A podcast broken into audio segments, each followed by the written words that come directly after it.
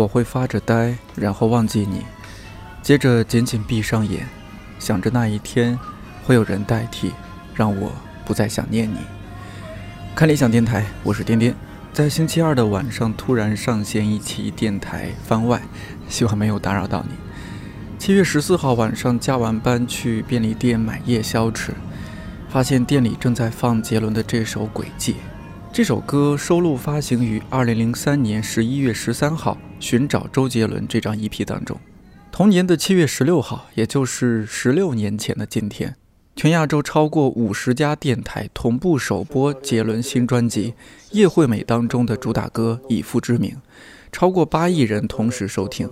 这之后，每年七月十六号被定为周杰伦日，来表彰他对华语音乐的贡献。而这一年，他才二十四岁。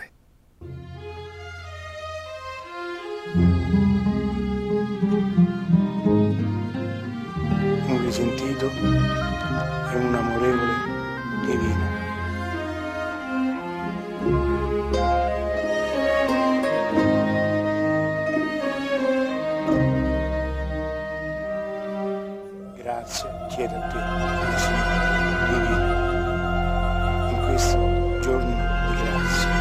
Prego.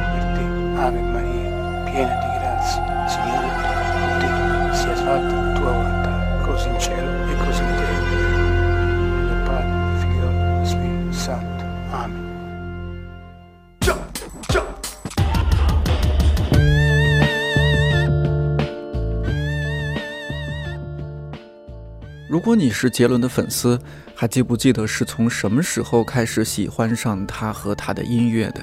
杰伦和他的音乐如何影响了你？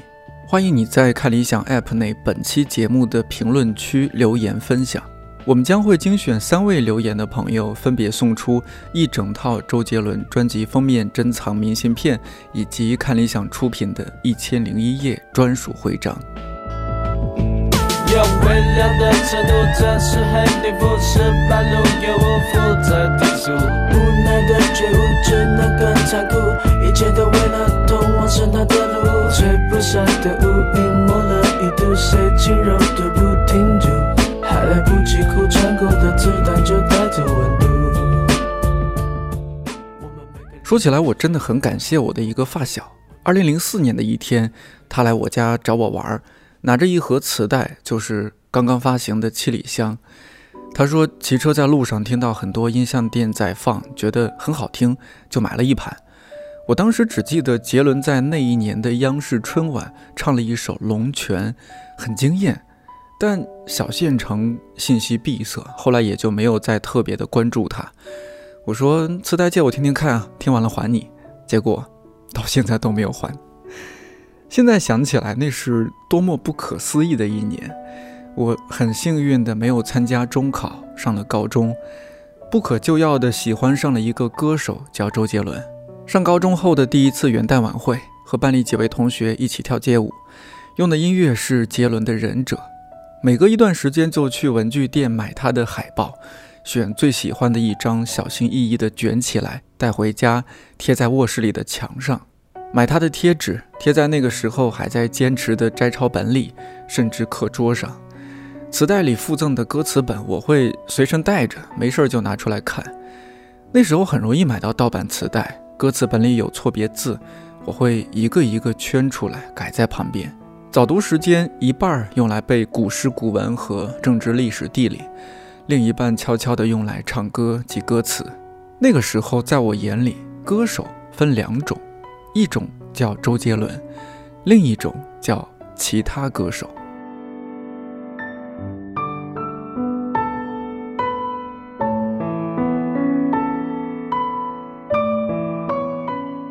前段时间，我们也征集了一些网友关于杰伦和他的音乐如何影响了自己这件事儿的回忆。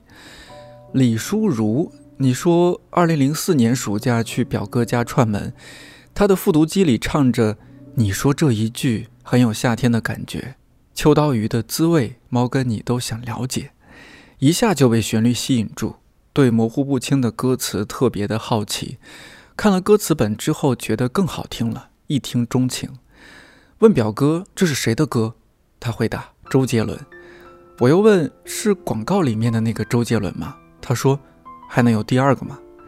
从此，周杰伦三个字刻进了我的青春。那天回家后就开始关注各种他的消息，广告都看得特别认真，只是为了等他出来的那几秒。上初中领完英语书的第一件事就是让妈妈买复读机，美其名曰学英语，然后就是省吃俭用买了各种与周杰伦有关的磁带、海报和贴纸。后来慢慢知道了，磁带并不是专辑，正版 CD 才是。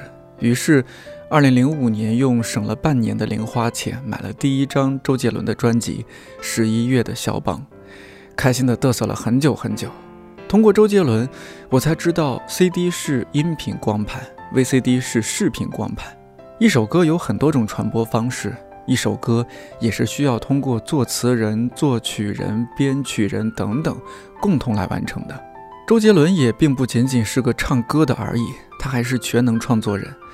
从零四年六年级的暑假过后，第一个复读机开始，百事可乐、动感地带、可比克薯片、喜之郎果冻、德尔惠、美特斯邦威、昂达 MP3、闪亮滴眼液、华硕电脑、优酸乳、优乐美、爱玛电动车，把它写进日记作文里，还有一个专门的歌词本，抄下所有的歌词，边听边对着看。甚至连听到他的名字，眼睛都会发光，耳朵也会自动竖起来。他的声音和海报无处不在，住进我青春的每个角落。他的歌里有“阳光洒在路上就不怕心碎，珍惜一切就算没有拥有”。所以学着用积极阳光的心态面对一切。二零零九年开始会用 QQ 发动态，第一条是他的名字。高中毕业同学录中，你的梦想那一栏我填的是。大学去看周杰伦演唱会。今天早上，也就是二零一九年六月二十九号，腾讯提醒我，六年前的今天发布一条圆梦了的动态。六年前的今天，我去看了周杰伦演唱会。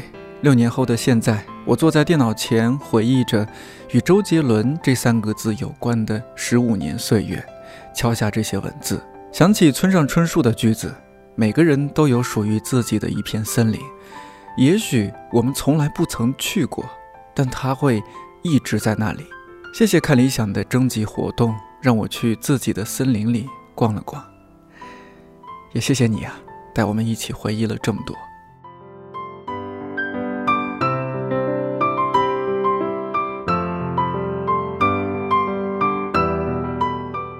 鱼没有划的荒诞太宰治，你说？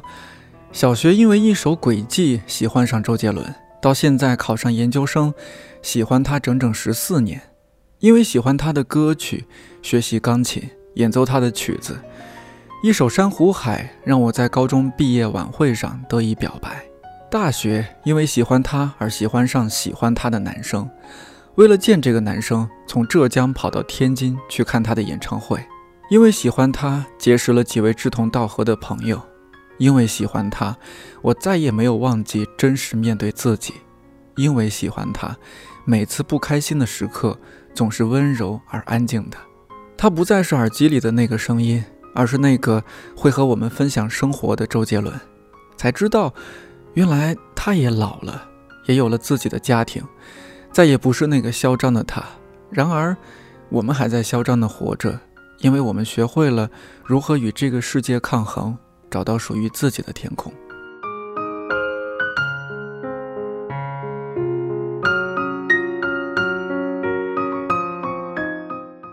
海星说，那段日子满大街都是周杰伦的歌。临放暑假前，小学五年级的我在校门口的音像店，拿着攒下的早饭钱，买了一盘周杰伦的磁带。我的动机足够直接，专攻七里香，拿下女班长。对五音不全的我来说，算是个不小的考验。两个礼拜过去了，我感觉有点不对了。这首《七里香》里怎么没有秋刀鱼呢？开学之后，我知道了，磁带里的那首《七里香》名为《七里香》，实为《东风破》。我给学串了。嗯，我可能是盗版磁带的受害者。鉴于此，我立志做一名律师，专打知识产权的那种。现在，八字已经有一撇了。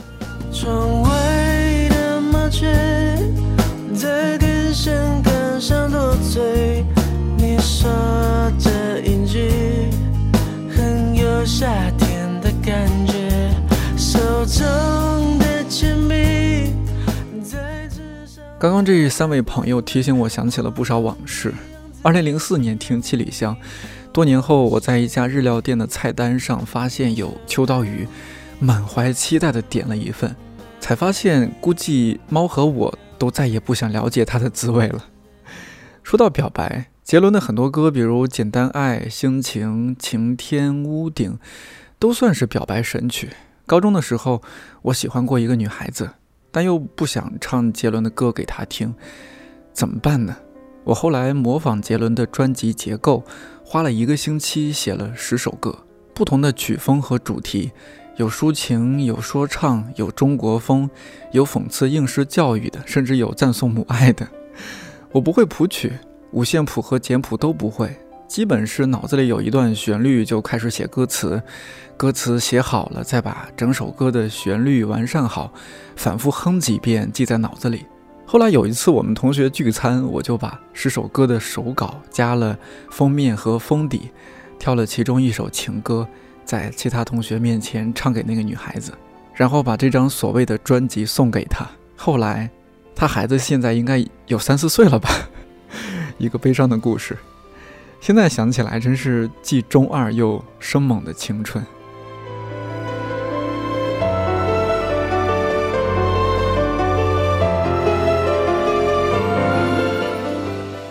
B Lucy，你说初中那年攒了钱买到杰伦的演唱会光碟，全班借阅了一个遍，一有新歌就在音乐课上带着同学一句一句学，歌词本上都是他的歌。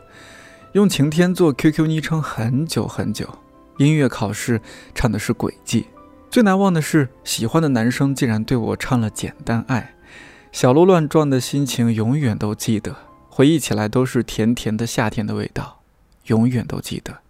ZY，你说，我来说说我的一个好朋友吧，他是一个不折不扣的杰迷，特别喜欢画画。上初中的时候，只要是杰伦的照片，不管是专辑封面、写真、海报还是广告，都会拿来练手。最初是在草稿本上随笔画，后来开始在速写本上画，有时还会把他画的杰伦送给班上的同学。虽然他没有选择艺考，但这些年一直没有放弃这个爱好。现在他从事的工作和动画设计有关，凭着爱好养活了自己，这也是因为喜欢周杰伦而达成的小成就啊。慕容，你说有一次和朋友们聊天，聊最喜欢的歌手，他们左一个英文名，右一个日文名。我说我最喜欢周杰伦。周杰伦，你的音乐它独特到自成一派。Hello，最近好吗？周杰伦，哼哼哼皮唱着双截棍，你是一场音乐龙卷风。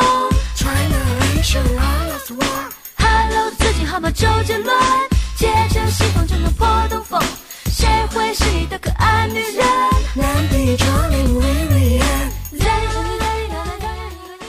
看理想的同事很多文艺青年，感觉他们喜欢听的大部分是民谣或者国外的各种乐队。这期节目本来打算就不骚扰他们了，没想到前几天听说我要做一期关于杰伦的节目，几位同事和我说一定要在节目里分享一下他们的故事。嗯，主要是高中的时候，高中有一个喜欢的那个女孩，然后她特别喜欢周杰伦，是那种就出了那会儿我们还磁带，你知道磁带，然后那个就那个 CD 都是很后面的事情了。那会儿听磁带，我们有那个就是你知道步步高那个，哎呀，我都记得不太清了。那会儿手机还不是那种智能手机，反正就是以一种非常原始的方式去听周杰伦的歌。哦，MP 四，我想起来，MP 四，对，MP 四。嗯，他就特别喜欢周杰伦，因为我很喜欢他，所以我就很想了解他喜欢的那些东西。所以相当于我是因为我喜欢的那个女孩，所以开始去听周杰伦的东西。然后我就印象很深深刻的就是有一首歌叫《稻香》，是不是？对，那次就印象特别深刻，就刚出了一首歌，那首歌我就实在那会儿我喜欢不上，但是呢，他又总跟我聊，然后我们就一起听。就经常就是，你知道现在已经不习惯分耳机了，对不对？我们那会儿其实很喜欢，就是戴一个有线耳机，一个耳朵听一个。我就经常跟他一起听着那个周杰伦的歌，然后就在学校就走啊走，因为我们上晚自习那会儿是住校，就一个星期回家一次这样。然后他又因为父母也在外面，然后他又住在他奶奶家，所以他经常周末就不回家。我就周末就在学校陪着他，然后我们就会去我们学校那个操场，就晚上特别暗了，就听那个歌。你知道周杰伦就是你知道他的歌词就情绪化很多嘛，然后。其实那会儿没有什么太多忧愁的事情，但是你会愿意去听周杰伦的歌，然后在里面去找情绪。我们听着那个歌，就感觉我们那会儿的那种忧愁特别有深度一样。我不知道为什么，就是每当我回忆起来那个女孩，还有关于听歌的那些记忆的时候，就总觉得那是夏天发生的事情。所以我对周杰伦的歌就总有一种夏天的印象。就是每当我自己有一点情绪泛滥的时候，我就会把周杰伦的歌就是翻出来听。我就每隔一段时间，我都会把周杰伦的歌翻出来听。但是现在呢，我跟那个女孩已经不怎么联系了，就是大家互相都生活的好好的，也没有互相打扰。她也挺好的，但是我不知道她现在有没有在计划继续喜欢周杰伦。然后我因为跟她关系疏淡的原因，我现在也是一种很远的距离在喜欢周杰伦。我喜欢周杰伦是从小学五年级开始的，那个时候大概零六年左右吧。然后我记得当时应该是刚发了类似《依然范特西》这张专辑，然后他第一次在郑州，其实当时都不是演唱会，当时是一个像歌迷见面会一样那种的形式，然后在我们当地的一个人民会堂。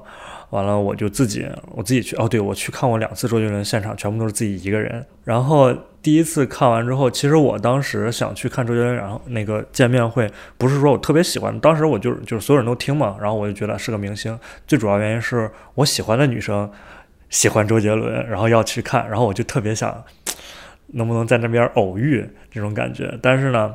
也没偶遇，但是自己反正看完之后，自己反而成了周杰伦的粉丝，然后出来之后买了一大堆那种假的签名海报，完了就慢慢开始喜欢上周杰伦。喜欢周杰伦那时候小，然后也不懂，但觉得就是喜欢他就要买专辑，然后去学校旁边的那种音像店买那个《依然范特西》那个封面的专辑，买回来贼高兴。哎呀，每一首歌都带 MV，还有之前的那种老歌。我说，哎。这张专辑怎么这么厉害？什么什么东西都有，然后再大一点，发现那个东西是盗版的。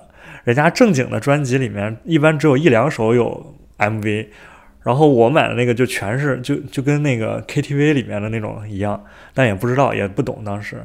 然后后来是从牛仔很忙开始吧，从牛仔很忙开始就每一张专辑都在买。我觉得对我影响比较大的一首歌，应该是应该是《稻香》。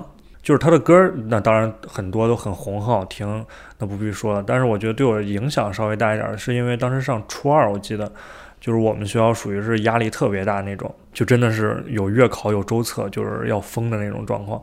当时压力特别大，但是呢，周杰伦那个《稻香》，我记得是作为他整张专辑的一首主打歌，预先先放出来的，在各个电台各种版本。我现在再回想，我觉得可能也是从那个时候开始，就慢慢的埋下了。向往台湾地区那些乡村生活的一个状况，也就所以到大学的时候，我也申请了台湾交换生，去了最乡村的花莲上学。然后，所以我觉得慢慢慢慢一直到现在，都对我的影响都是挺大的吧，就比较佛。喜欢杰伦十五年，算不上特别资深，但是也是一个正派的解谜。我觉得更多的是他。嗯，性格或者是说他的个性传递出来的一种潜移默化的一种影响吧。他对家庭、对事业的一些态度，多多少少也影响了我。我读研的时候被录取的时候，我才知道我们学校的图书馆是一个网红级别的图书馆。就比方说，你去网上搜图书馆的图片，就很有可能会搜到我们学校的图片。然后我直到被录取的时候，我才知道那个图书馆是曾经是他 MV 的一个拍摄地。然后我觉得这个事情，虽然说我不是为了去到那个学校，不是因为杰伦在那拍过 MV 我才说我要努力的考考取那个学校，但是就是喜欢他这么多年之后，突然有一天你有这么一个巧合，就有一点像是给无意中得到了一种礼物吧，或者是得到了一种回馈。因为我还记得他拍摄的那个房间是我们最好看的一间阅阅览室，然后那是一个圆柱形的空间，它的那个房顶是一个圆形、圆拱形的玻璃顶，然后你坐在那个地方学习，你四周环绕着都是图书，有大概三四层高的图书，然后你抬头还可以看到天空，就是在那个氛围里学习，就非常的有仪式感，然后。再去 想象你曾经喜欢多年的人，然后也来到过这个地方，然后也在这里，怎么说呢？一定意义上感觉就是一种同框吧。所以当时我们学校好多人被录取之后，都会到那个地方，然后把杰伦 MV 里面出现过的场景截图，然后自己再再拍同样的照片，也算是一种打卡。嗯，然后每次。去那个地方学习，因为那个是最好看、最热门的一个地方，所以也基本上是位置最难抢的一个地方。呃，有时候期末自己不想去学习或者压力特别大的时候，就会专门起个大早，然后到那个房间里面去，就是哪怕是找一点这种仪式感，都可以让自己沉下心来。嗯，我觉得就是结论很多时候都会有。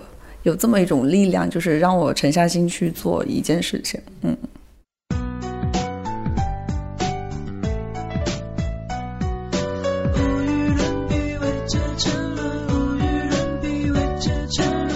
我们这些杰伦 fans 共同聚在杰伦中文网，虽然大家来自五湖四海，世界把我们距离拉近在一起。这里有帅哥美女也。因为杰伦调，所以 fans 也很调。就因为我们调，所以中文网是全世界最酷的解密网站。这首歌叫《将来的歌》，我一直以为这首歌是杰伦唱的，但其实不是。但也是通过这首歌才知道有一个网站叫杰伦中文网，也是因为这首歌学会了八个字，叫无与伦比，为杰沉沦。看看这首歌的歌词。可乐只喝百事，鞋子穿德尔惠，手机我用 Panasonic，还要入动感地带，开通移动 QQ，连跟妈妈上街买衣服，我都要吵着买美特斯邦威。你说我是不是一个啊标准的杰迷？现在能记得这首歌的，应该都算标准的杰迷了吧？这期电台，我的同事帮我联系到了杰伦中文网的工作人员，当然也是一位杰迷。Hello，大家好，我是韩彦池，然后喜欢杰伦也十八九年了吧，然后一直从他出道喜欢到今天，然后杰伦在这个对我的影响是非常非常大的。从我当时上学的时候听到他的歌曲，然后那时候呢就是家庭条件比较平常嘛。所以那时候听他的歌只能通过这个看电视啊去听歌，然后当时看到他的 MV 就觉得写的歌啊是非常非常不错的，无论是作曲啊、作词啊、曲风这方面，就觉得特别特别的受。影响特别喜欢，然后一喜欢呢就不可收拾了。其实说实在的，这个男生来说呢，喜欢一个男艺人可能会觉得奇怪，但其实说实在的，我对于杰伦都不能说是喜欢了，都是作为我的信仰而存在。我还记忆非常犹新，当时我们那时候就是家里条件并不是这么富裕，我们都是买这种卡带。那时候我们正好上初三、初中。然后也是临近于高考，其实家里给准备了，就是让我们为了学好英语买了那个复读机。结果呢，英语不咋地，但是杰伦的歌真的是一直在听，一直在听。杰伦的歌倒是都学会了。到一直一直到一零年，然后呢，当时我第一次一零年那时候是在北京的工人体育场超时代，当时真的我是跟我的母亲一起去看的。大家都知道。杰伦非常非常孝敬家人，作为他的粉丝，当然也需要把这种正能量去传递下去，就是一定要孝顺父母。然后接下来说说我跟中文网的结识吧，是一三年的七月十一号，当时就是中文网有组织一个活动《天台爱情》电影首映，然后慢慢慢慢一步一个脚印，慢慢去在。为歌迷会去有更好的发展去努力，啊也是一步一步的就是当上了歌迷会的管理嘛，就是为大家服务啊，帮助大家。然后我们这边也有组可以组织一些活动啊，组织一些团票的，都会帮助大家，能为大家谋取到的福利，尽就是尽可能的为大家谋取福利。感谢一路有你，杰伦哥，我会永远支持你，你陪我长大，我陪你变老，无与伦比，悲节沉沦。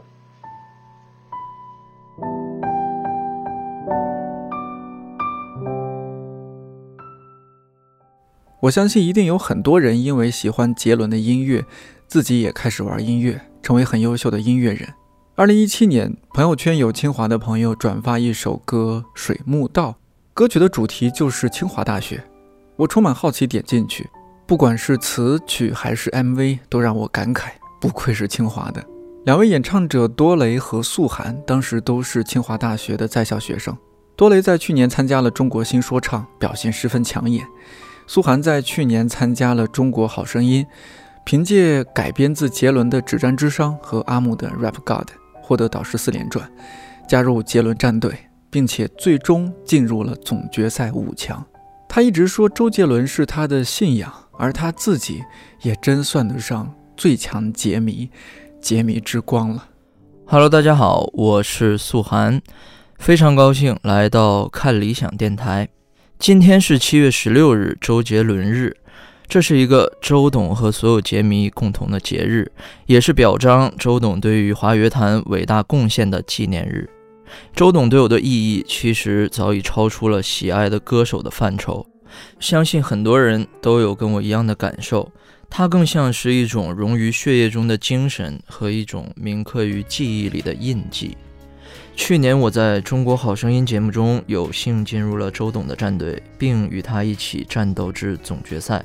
我在节目中改写的《夜》的第七章，唤醒了很多人的记忆，也感动了许多人。这便是周董带给我们这代人的无需多言的共同的感动。他很难用言语去表达，却又能被所有人所理解。我们成长过程中的每一幅记忆画面。每一件不起眼的琐事，每一个喜欢的人，甚至每一个午后与傍晚，都似乎牢牢绑定着杰伦的一首甚至几首作品。也许直到我们老去，这种回忆与感受也会一直伴随我们一同老去。我想，这就是周杰伦这三个字对于我们的意义。虽然他现在越来越温和，越来越内敛了。那个十九年前的大男孩也早已当了爸爸，音乐上的皇帝出专辑也越来越慢了。但是与他接触时，我却发现他对新鲜事物依然充满着好奇感，他眼中也时常散发出纯净犹如少年的光芒，让我恍然间觉得他一直都是那个狂放不羁中夹着搞笑气息的天才少年，似乎从来都没有变过。也似乎我们从来都没有长大过一样。不过现实却是一转眼已经快二十年过去了，孩子们都已经长大了，超人也早已飞得越来越高了。我们都非常幸福，能在自己最好的年华遇到一个叫做周杰伦的乐坛奇迹。祝福周老师家庭美满，生活幸福。游玩之余，尽量抽时间赏脸，稍微兑现一下自己要出新专辑的诺言。也祝所有的杰迷朋友们跟周董一样，永远都拥有最单纯的快乐。我是苏涵。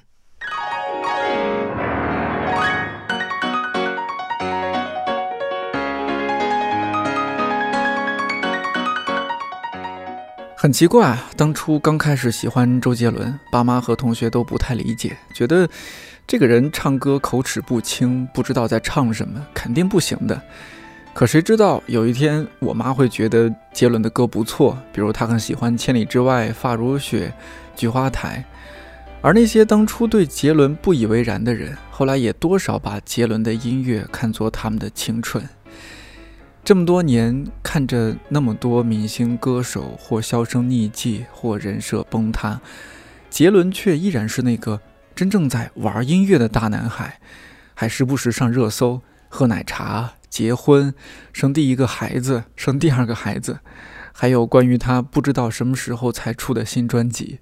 期待一下我的新专辑，全部都是原创。哇！哎，杰伦啊，你看这个最新的 OPPO Reno 像不像你的新专辑啊？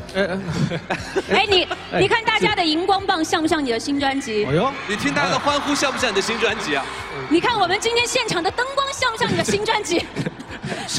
要要抓紧一点哦，蛮有压力的啊，蛮有压力。对对，写歌不能有压力哦，这跟音乐人说分享一下，写歌是不能有压力的。这期电台刚开始的时候，我说在便利店突然听到在放杰伦的歌，而当时我耳机里正在放的是花花华晨宇的歌。前几天浙江卫视的年终音乐盛典，我觉得最打动我的一幕就是花花从杰伦手中接过一个颁给他的奖杯。在我看来，那不只是一个奖杯，而是象征着华语优质原创音乐精神和态度的传承。姐，周杰伦老师为我们揭晓。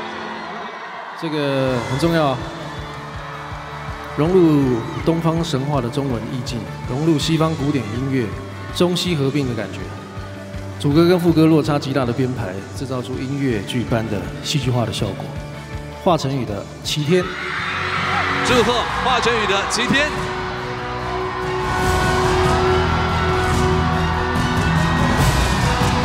我们有请。荣誉获得人来到舞台上，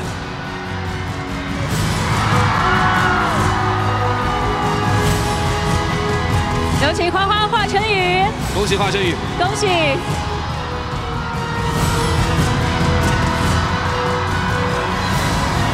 请华晨宇与我们分享好吗？好突然，我刚刚还准备在单掰唱歌了，然后突然。Q 我，我我现在有点有点抖，因为是我，因为这个荣誉是我从小爱到大的，我心里面最优质的音乐人给我颁的这个荣誉。嗯，我好紧张，我都不敢看他。谢谢。嗯，呃。非常感谢浙江卫视，然后还要谢谢杰伦哥给我颁发这个荣誉。我准备给大家唱歌了。那我们两位优秀的原创音乐人互相拥抱一下吧，好不好？一九七九年出生的杰伦，今年整四十了。那些听着他的歌长大的八零后、九零后，如今很多也为人父、为人母。他的音乐里有爱情的苦涩与美好，有青春的迷茫与倔强。他用音乐传达环保、孝顺、禁毒、反家暴，在他的音乐里能发现另一个孤独的自己，也能获得继续前进的力量。好的音乐会穿越时空，我相信，零零后、一零后，甚至二零后，每一代人都能在杰伦的音乐中发现不一样的世界。你陪我长大，我陪你变老。谢谢杰伦。明天对你来说，或许又是平凡而且重复的一天。希望因为这期电台，让明天的你感到有一点不同。看理想电台，我是丁丁，祝你早安、午安、晚安，我们下期再见。